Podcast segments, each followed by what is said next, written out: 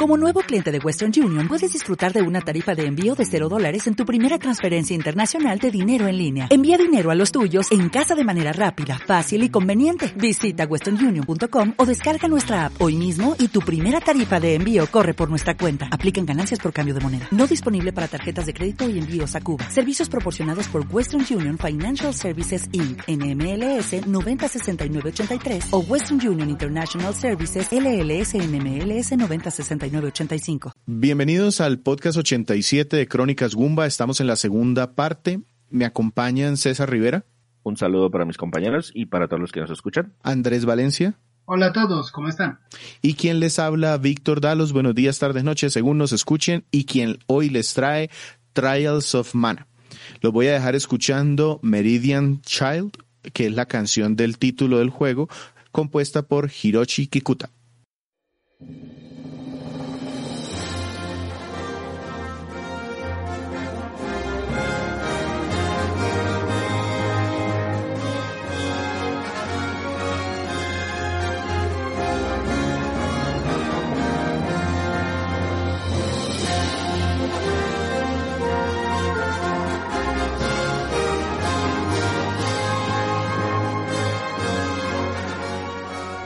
Víctor, Trials of Mana es un juego de rol que salió en varias plataformas y que realmente no es Trials of Mana? ¿Cómo es la historia detrás de este juego? ¿Por qué razón apareció? Sí, tiene una historia bien interesante.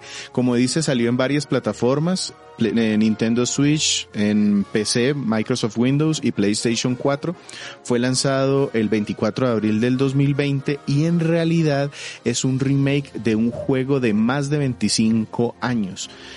Originalmente se llamaba Seiken Densetsu 3 y precisamente de eso les quiero hablar antes de que pasemos propiamente a, discutir este título. Yo, yo recuerdo que yo jugué Seiken Densetsu 3 para Super Nintendo. Así es. En un emulador. Porque era la única forma que podía hacerse. Sí, porque eso no... El juego nunca salió No sé ni cuál es el no recuerdo ni cuál es el 1 ni cuál es el 2, pero el 3 solamente estaba en Japón. Ajá, entonces de eso es de lo que les quiero hablar. Resulta que eh, esto, esto que les traigo aquí es de una serie de entrevistas que le hicieron al productor de la serie que se llama Koichi Ishii. Él ha sido el director y productor de toda la serie conocida como Seiken Detsetsu.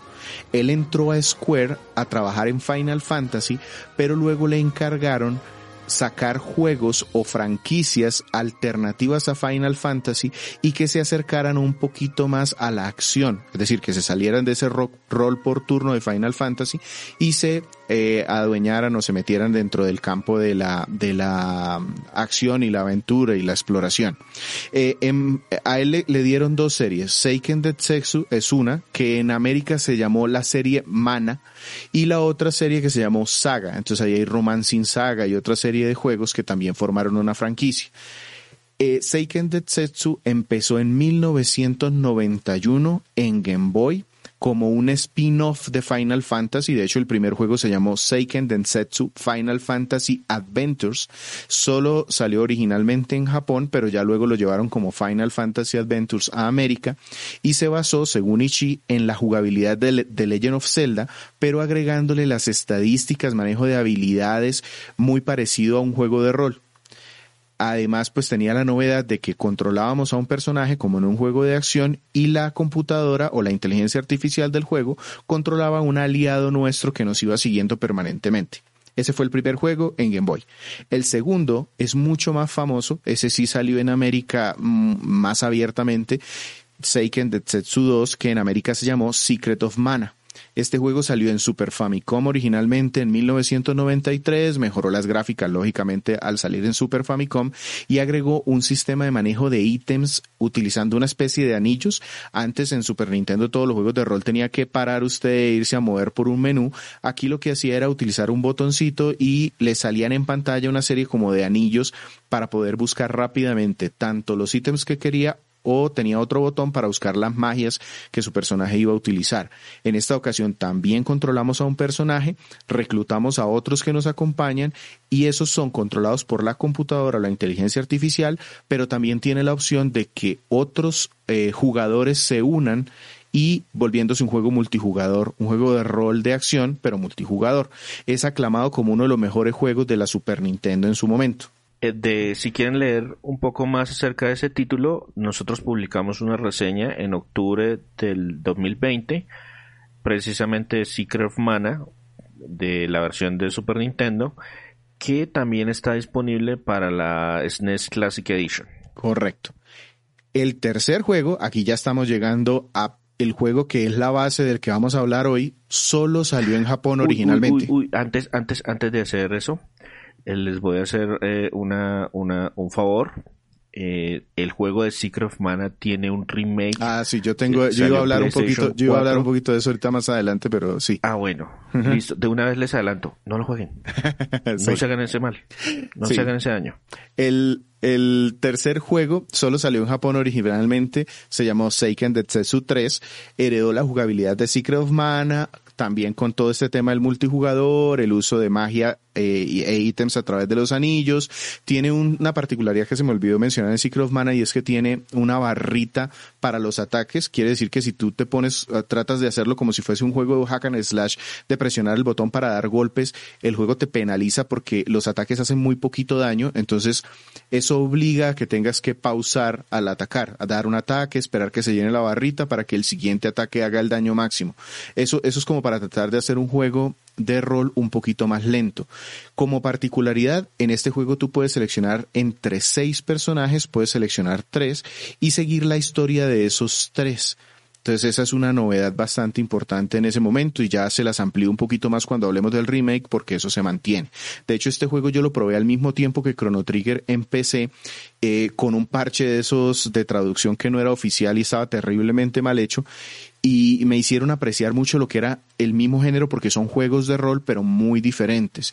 Y este es el, como les decía, el, la base del remake que cuando lo trajeron a América se llamó Trials of Mana.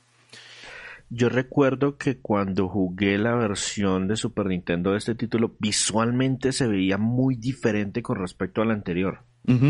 Lo mejoraron eh, con respecto al tema de, ya era el final de la vida del Super Famicom. Entonces tenía una serie de filtros, transparencias, utilizaba como todos esos trucos gráficos que tenía de diferentes capas la, Super Famicom que lo hacían mucho más atractivo visualmente. Eh, ya muy rápidamente les comento otros títulos de la saga, pero pues no, de la de la franquicia, pero pues no, eso sí no lo voy a comentar mucho.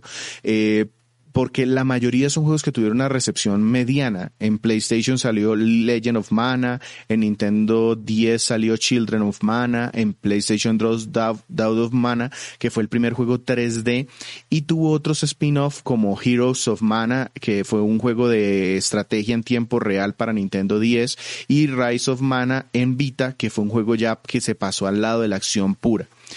Para el primer juego, hubo un remake en Game Boy Advance que se llamó Sword of Mana, que cambió los gráficos, los hizo pues ya más parecidos a los de Super Nintendo, a lo que se vería después en, en Seiken Detsetsu 2 y 3, pero pues puesto en Game Boy Advance hizo el combate más sencillo y logró una calificación entre mediana y alta y como decía César hubo otro remake en este caso para PlayStation 4 en 2018 de el Seiken Detsetsu 2 o Secret of Mana, con críticas bastante negativas porque el juego se limitó a pasar los gráficos al 3D pero no cambió nada más, entonces dejó un juego de una mecánica que se sentía muy lenta, muy tediosa eh, y le quitó el encanto que tenía el juego que eran precisamente ese pixelar que era de, de, de bastante buen nivel para pasarlo a unas gráficas mucho más blandas en 3D.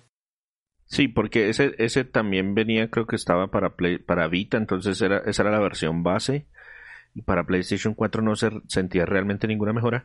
Y un punto adicional es que el juego inicialmente estaba roto. O sea, literalmente roto. Pantallas azules a diestra y siniestra.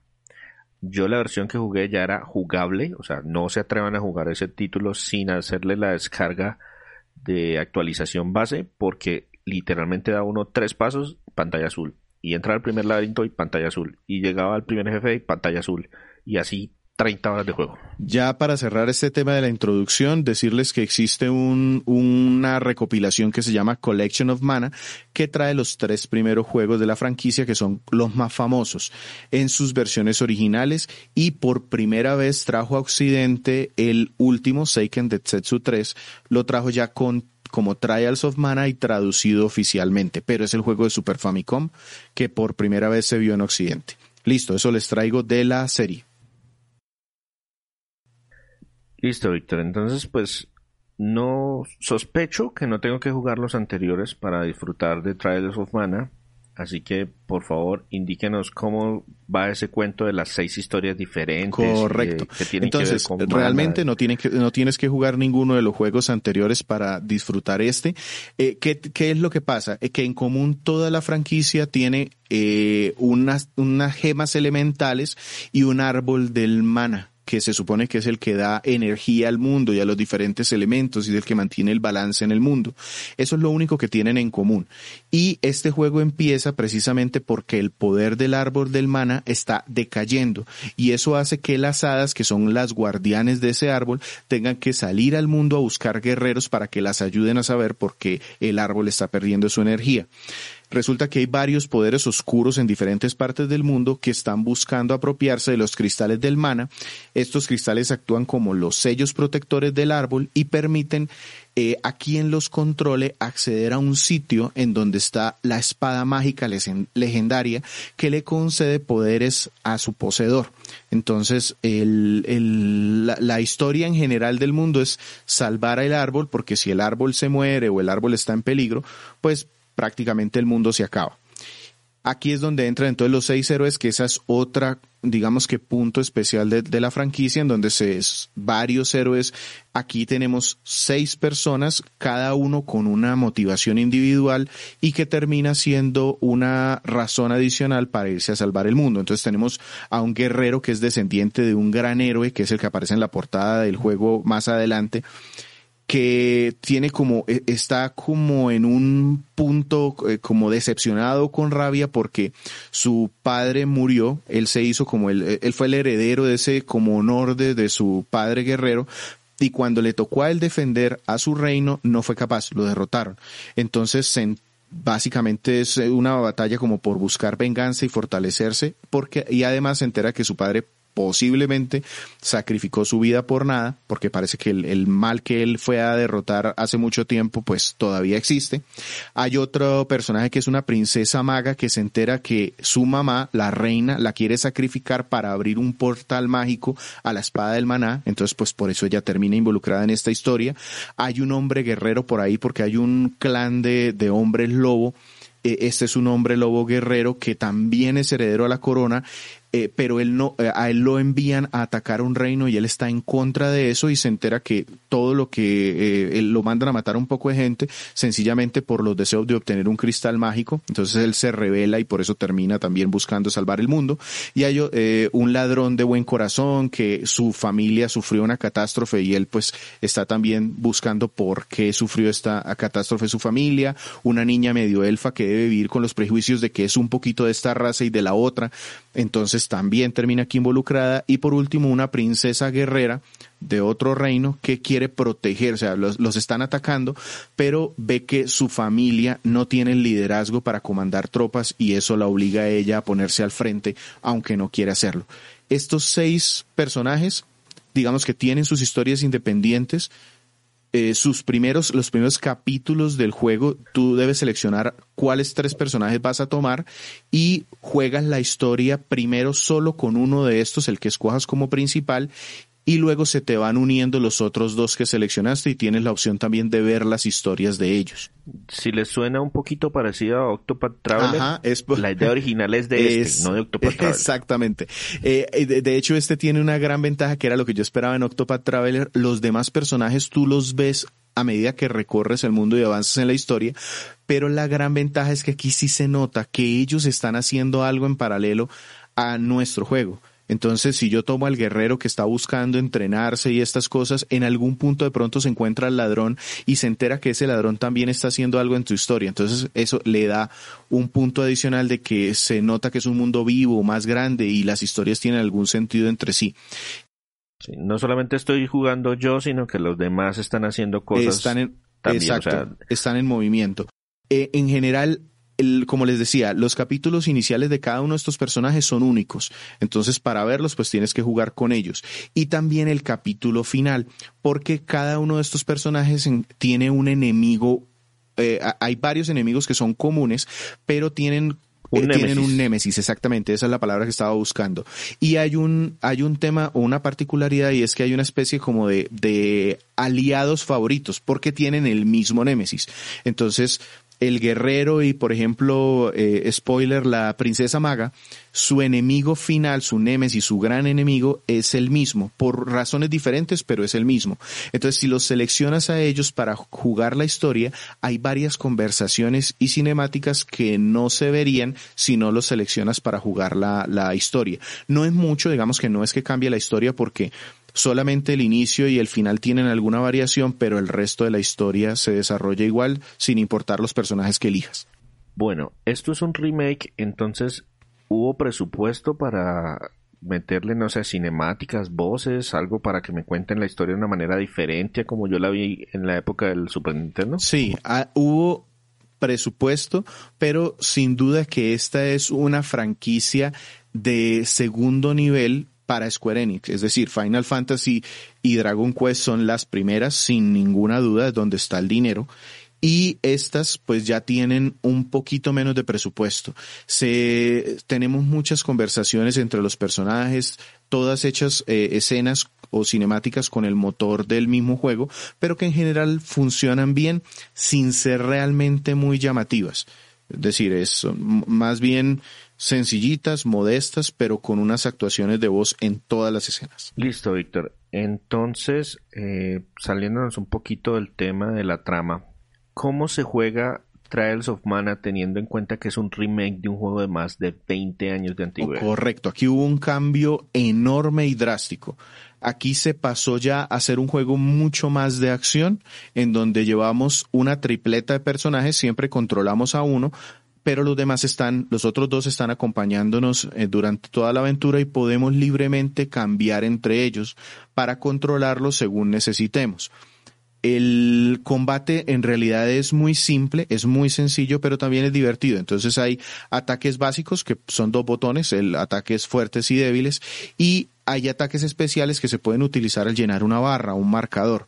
Aparte, vuelven los temas del sistema de anillos, entonces básicamente aquí presionas alguno de los gatillos del control y lo que pasa es que se pausa la pantalla y te aparece un, un menú en forma de anillo para elegir rápidamente o las magias, que si tu personaje aprende magia, o los ítems, si acaso eh, em, digamos que los necesitas, pueden ser ítems de defensa, de ataque, para recuperar vida o para ponerle algún efecto a, a, tus ataques. En general no es más, suena pues muy simple y es porque es simple, pero está bien hecho, es consistente eh, y los, digamos que los ataques van mejorando a medida que tu personaje también gana niveles. Entonces los hechizos, por ejemplo, aplican efectos muy vistosos y que me parecieron muy curiosos. Algunos te convierten en piedra. tanto las magias tuyas como las de los enemigos pueden llegar a, las de los enemigos te pueden afectar y te pueden convertir en piedra. Entonces necesitas que otro de los personajes te quite ese, ese efecto de convertirte en piedra. Otro, por ejemplo, te hace pequeñito. Otro te enreda los controles. O sea, si, si un enemigo te aplica confusión, en un juego de rol normal es que el personaje actúa al azar. En este juego de acción lo que pasa es que el control se vuelve loco y empieza a, moverse para cualquier lado o no me responde a la dirección que quiero durante un tiempo determinado.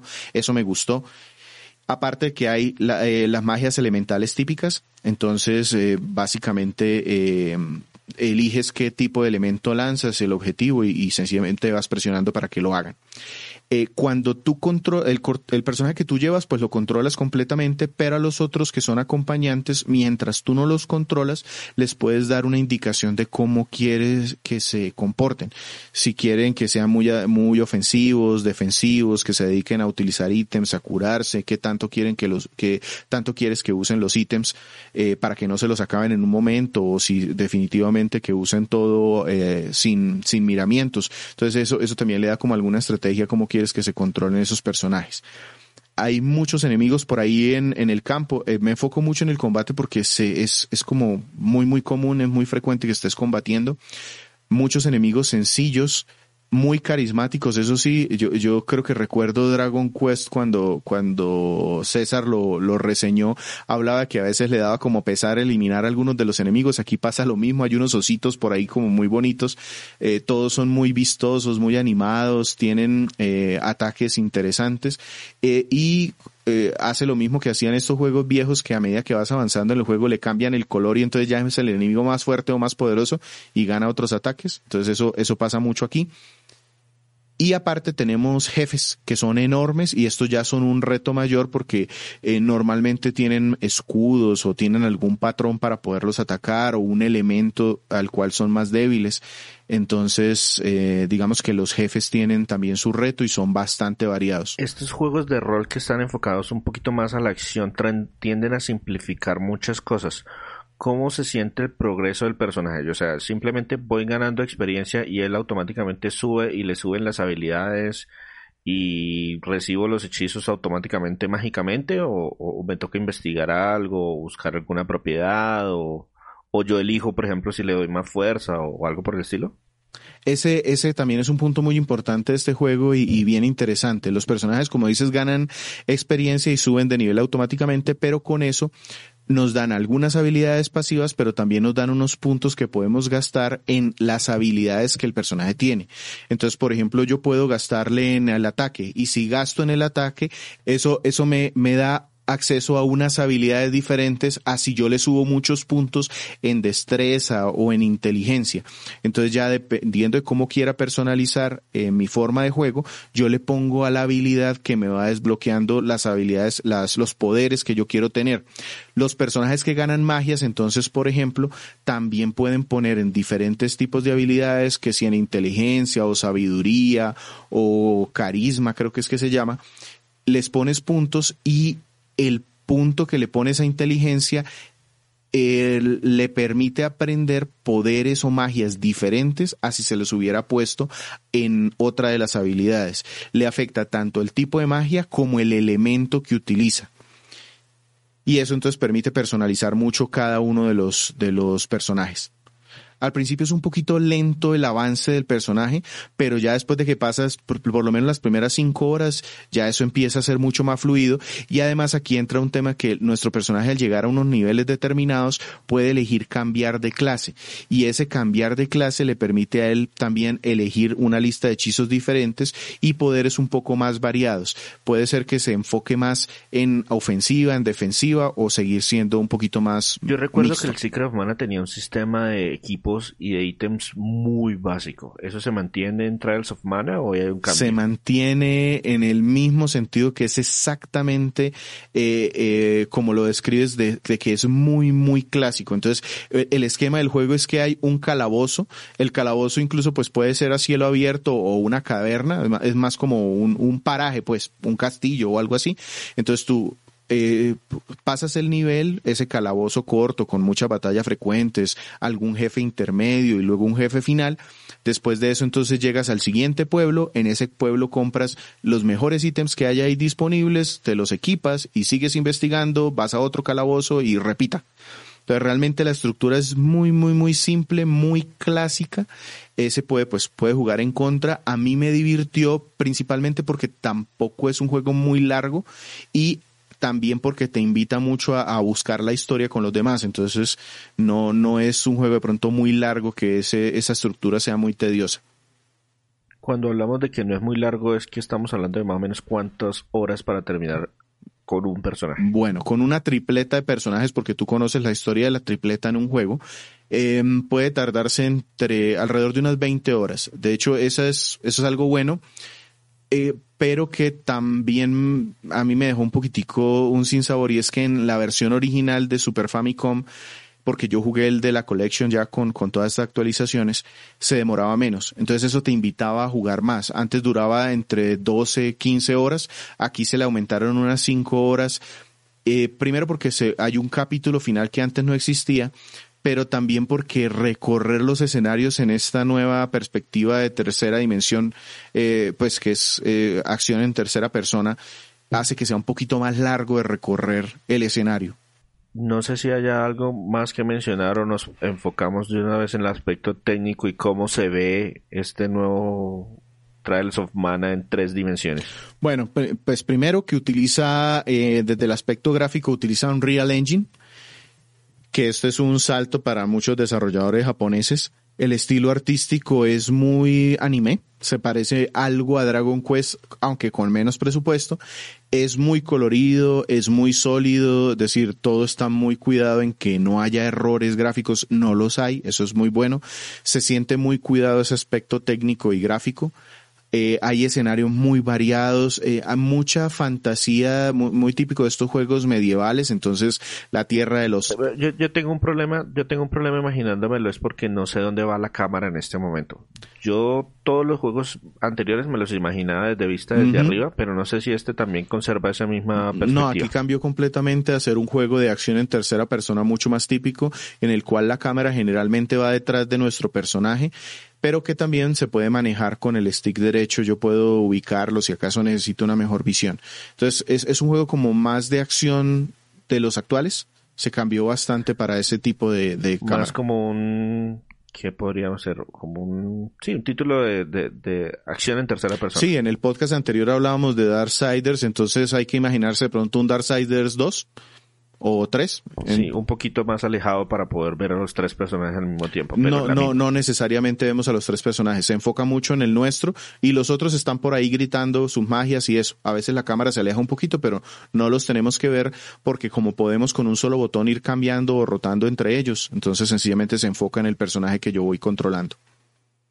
Eh, les decía sobre la vegetación y la y la ambientación es ese esos juegos de rol eh, medievales con inspiración de, de mitología o de, o de fantasía medieval entonces hay un bosque de pinos, hay una tierra de las, de las hadas, de los, el bosque de las hadas. En general es muy bonito, mucho, muchas flores por allí, por acá, parajes nevados muy, muy detallados con, eh, parece como la tierra de la Navidad en algún momento, eh, o desiertos con muchos animales y algún dinosaurio por aquí y por allá.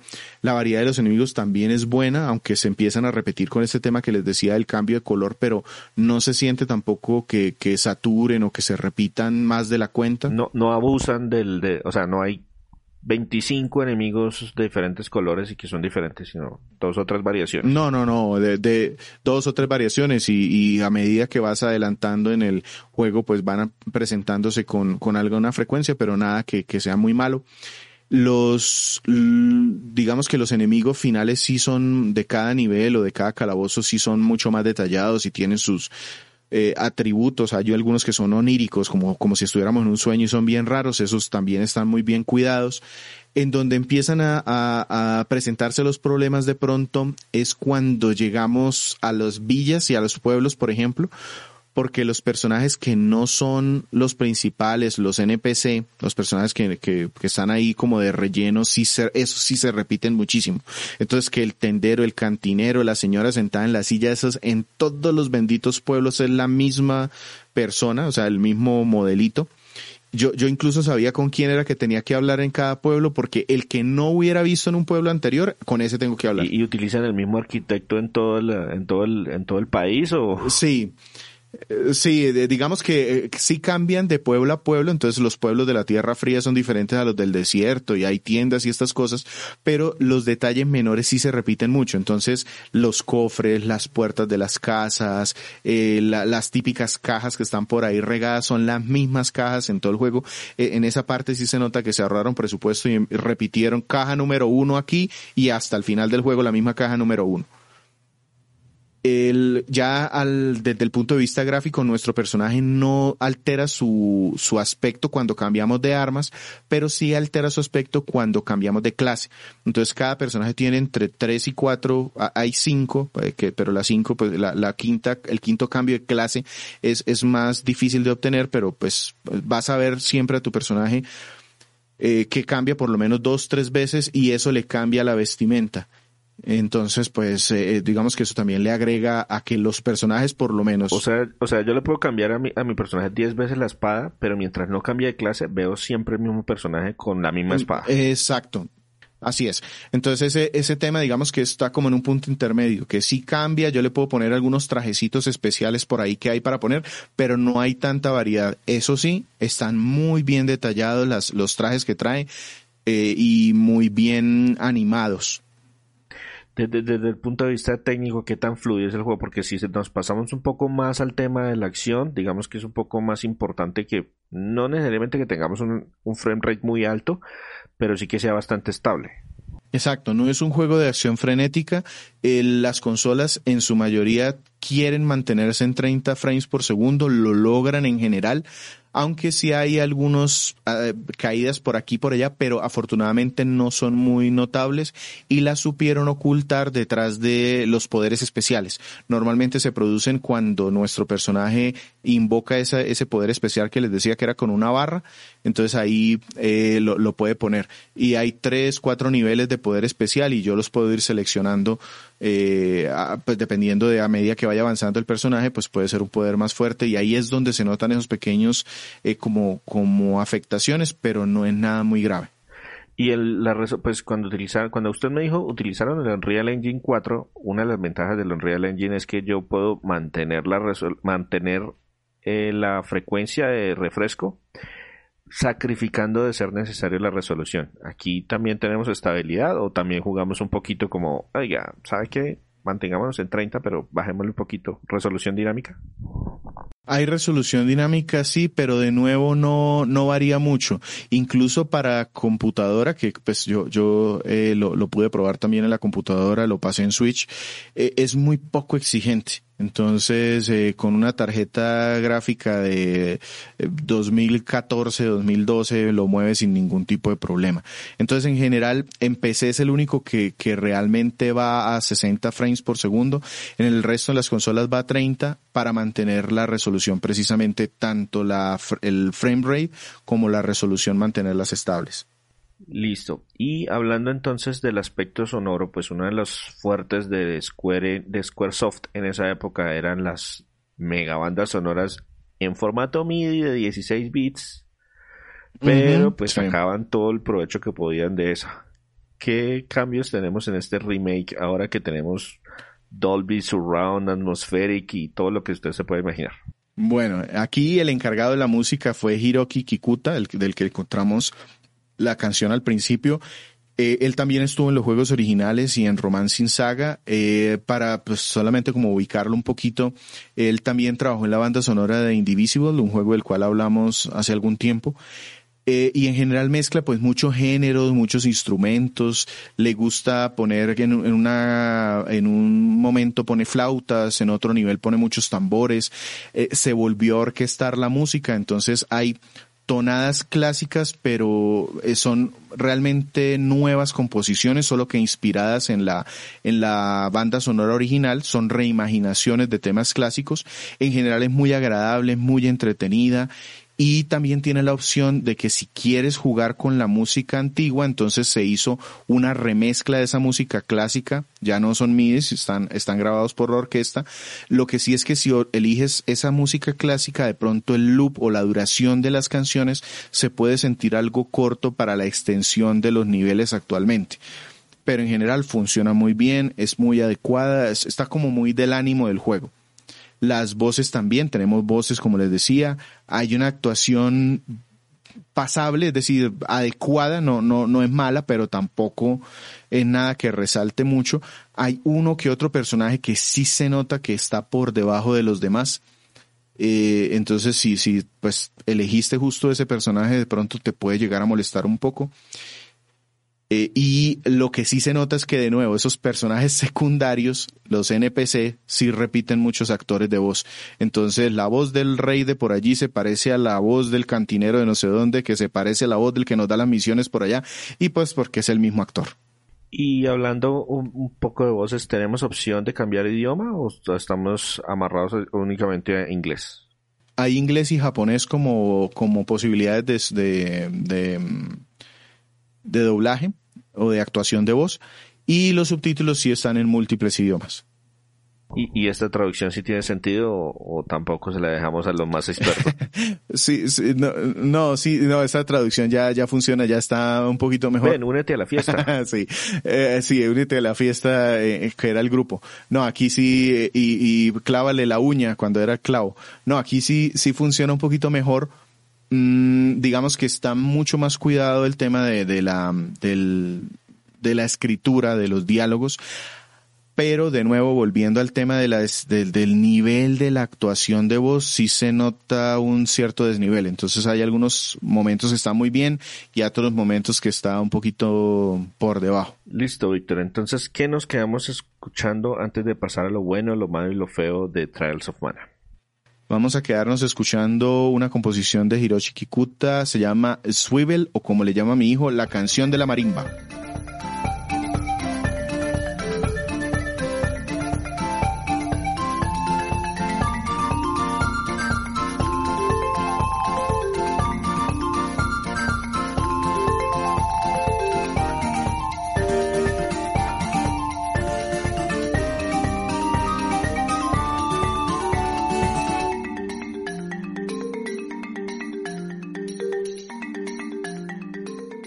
Seiken Detsetsu 3, un juego que salió de manera exclusiva para la Super Famicom en Japón y que en el año 2020 recibió un remake de la mano de Square Enix con el nombre Trials of Mana. ¿Qué podemos destacar, Víctor, de este juego como lo bueno? Bueno, yo tengo cuatro o cinco cositas que me parecieron muy buenas. Lo primero, la atmósfera del juego. Es un juego clásico, se siente que es un juego clásico, pero modernizado. Es muy fiel al material original, pero actualizado. Entonces aquí no se cometió como ese error del trial, del Seiken de Tetsu 2, del Secret of Mana, que se quedó muy clásico y lo que le actualizaron no, no valía la pena. Aquí sí lo que se cambió fue el combate, se cambió la forma de la cámara. Fue un cambio drástico, pero muy fiel al contenido original. Y eso también da espacio a que si quieres jugar el Seiken Detsetsu 3 o Trials of Mana ya original, el Super Famicom, son dos juegos muy diferentes, muy divertidos que comparten la historia. Eh, y precisamente ese es otro punto que me gustó. La historia es una historia, sí que sin ser nada del otro mundo, también siendo una historia clásica, es entretenida de seguir. Y el hecho de que tengas varios personajes y varias tramas eh, de diferentes personajes lo hace también entretenido descubrir cómo se mezclan las historias, cómo interactúan entre ellos. Es algo que yo esperaba del Octopath Traveler, como les decía, que aquí me parece que tiene más sentido, sentir eh, eh, eso de ver que todos los personajes están como moviéndose hacia un fin común, aunque yo no los esté controlando a todos. Tengo otros dos punticos. Primero que él se va nivelando la dificultad de los enemigos en las zonas dificultad eh, visitadas de una buena forma. Entonces se siente que, que siempre estoy teniendo retos. Si bien los, de pronto los enemigos más básicos son más bien del lado fácil, los jefes sí van mejorando y van manteniéndome, dándome un reto. Eso me gustó y eh, que le agregaron contenido para justificar este nuevo juego. Entonces eh, hay un nivel final, un capítulo final que no existía en el juego original, hay un Game Plus que no existía en el capítulo original, hay cinemáticas o conversaciones entre personajes también agregadas para redondear mejor una historia pues que ya es vieja. En general yo, yo puedo resumir todo esto como que se le puso mucho cariño al desarrollo de este juego entre que tiene doblaje, música, guiños, la mejora de los escenarios, la variedad de los paisajes en general es, es un buen paquete. Eh, se siente que se le puso cuidado al juego. Se siente que de verdad es un remake, que lo hicieron de cero, tomando como base o inspiración Material o original. cosa por el estilo, pero que de verdad rehicieron todo, porque es que el problema de ese Secret of Mana es que cambiaron los gráficos. Eh. sí, pero de un juego del 91 le cambiamos solo los gráficos, pues se va a tener que sentir raro. Víctor, entonces teniendo en cuenta esos puntos, ¿qué viene siendo lo malo, esos problemas que tiene Trials of Mana? Tiene problemas y tiene bastanticos. Lo primero, que no fue solo un problema para mí, sino en general para las personas cuando conocen el material original, es que este no tiene multijugador. No lo mencioné en la jugabilidad porque es que no existe. Y era precisamente uno de esos grandes puntos que tenía el juego original. Entiendo que por el tema de cambiar la cámara, hacer un juego de tercera persona, pues les quedaba mucho más complicado ponerlo, pero no tiene tampoco opción de juego online, no tiene opción de juego local en Switch en donde yo puedo conectar dos Switch. Entonces es, una oportunidad, es, es, es un contenido recortado del original que es muy fuerte. Yo sí esperaba que lo tuviera.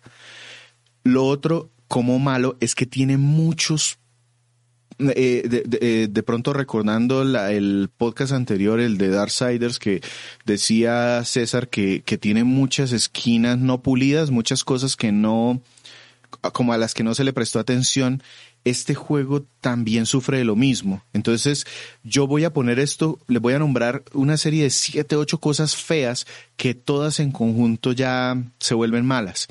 Entonces, primero, la configuración de los controles, eh, el que viene por defecto en el juego, no es intuitiva. Es decir, pegas con un botón y luego el golpe fuerte es con un botón que queda muy lejos y el salto no tiene sentido que quede ahí. Eh, afortunadamente eso se puede modificar, pero pues es un fallo, es algo que se nota que faltó como pensarlo un poquito más. Hay algunos detalles que lo alejan de ser un triple A, como por ejemplo lo que les comentaba, que se repiten muchísimo los modelos de los NPC, las puertas, los cofres, las casas, las calles, eh, el empapelado de los muros, se repite muchísimo el cambio del día y la noche en este juego. Yo no sé por qué cada vez que cambio de día y noche me paran el juego. Incluso yo puedo estar de, de la caverna más profunda del mundo y pa, el juego se paraliza un par de segundos para hacerme ver que cambiamos de día a noche. Eso tiene algún alguna razón y es que la magia se ve afectada por la luna. Entonces se supone que cuando cambia la luna, entonces eh, eh, unas magias son más fuertes que otras. Pero cuando tú ya llevas 10 horas jugándolo, que cada tanto el juego se te paralice, eh, es malo, porque entorpe puedes estar en la mitad de un combate o en alguna exploración. Deberían, deberían haberlo puesto como una notificación o algo por el estilo, pero déjenme continuar. Exacto, una, exacto, una ayuda sonora o algo, pero no pararme el juego. A mí eso me alcanzó a molestar. Puedo, puedo entender que a muchas personas no, pero a mí me molestó. Otro tema que tampoco me gustó es que las primeras cinco horas del juego, y se me hicieron muchas, son muy lentas, porque es conocer la historia original y mi personaje como que no se desarrolla hasta que no empiezo a reclutar a los otros, como que el juego realmente no empieza.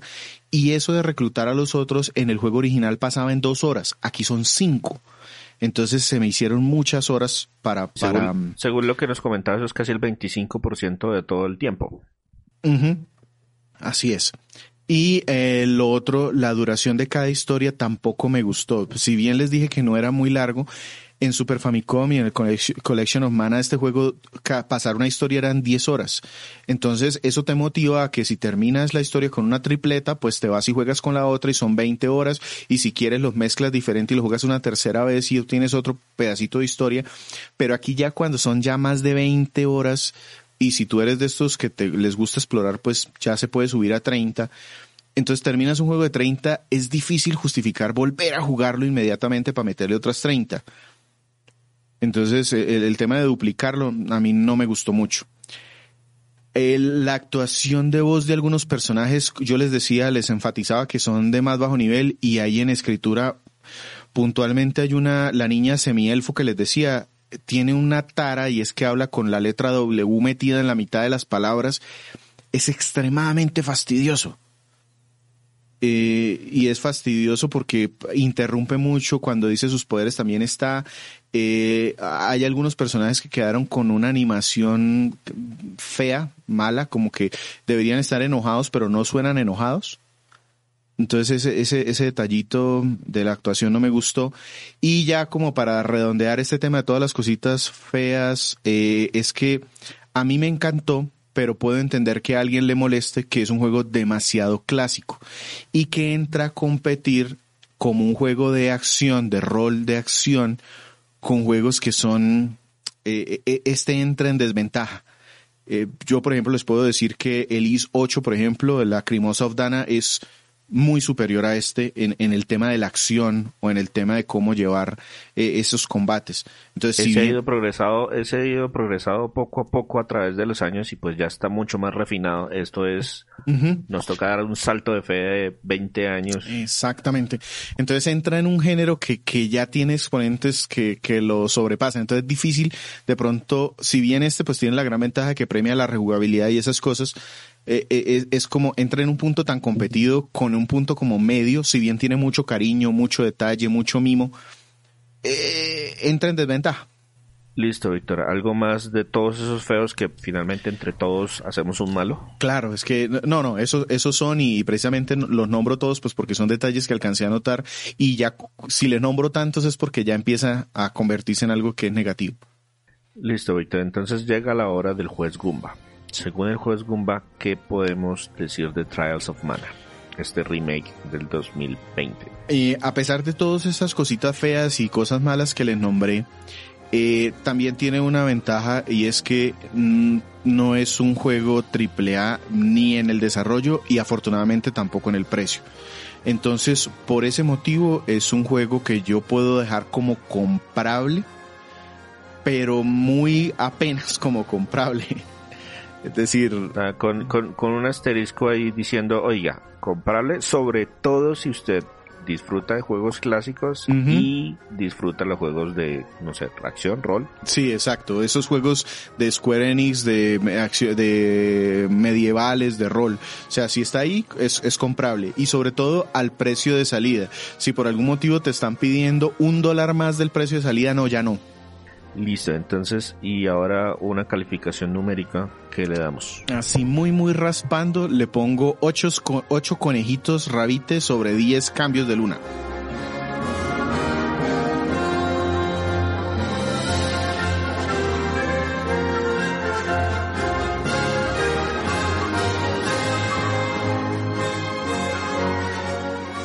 Muchas gracias por escucharnos el día de hoy. Eh, recuerden que encuentran estos podcasts en nuestra página www.cronicasgumba.com en donde también encuentran reseñas entre juegos indie, juegos retro. Mm, recuerden, eh, cuando lean estas reseñas, piquen la publicidad, nos ayudan un poquito. Eh, nos sirve por lo menos para pagar cosas básicas como servidores y esas cosas. Em, y sin más, nos despedimos. Conmigo muy en silencio estuvo Andrés Valencia. Muchas gracias por escucharnos y estaremos atentos a sus comentarios. César Rivera. Un saludo para todos. Y quien les trajo Trials of Mana, Víctor Dalos, muchas gracias por escucharnos y hasta pronto.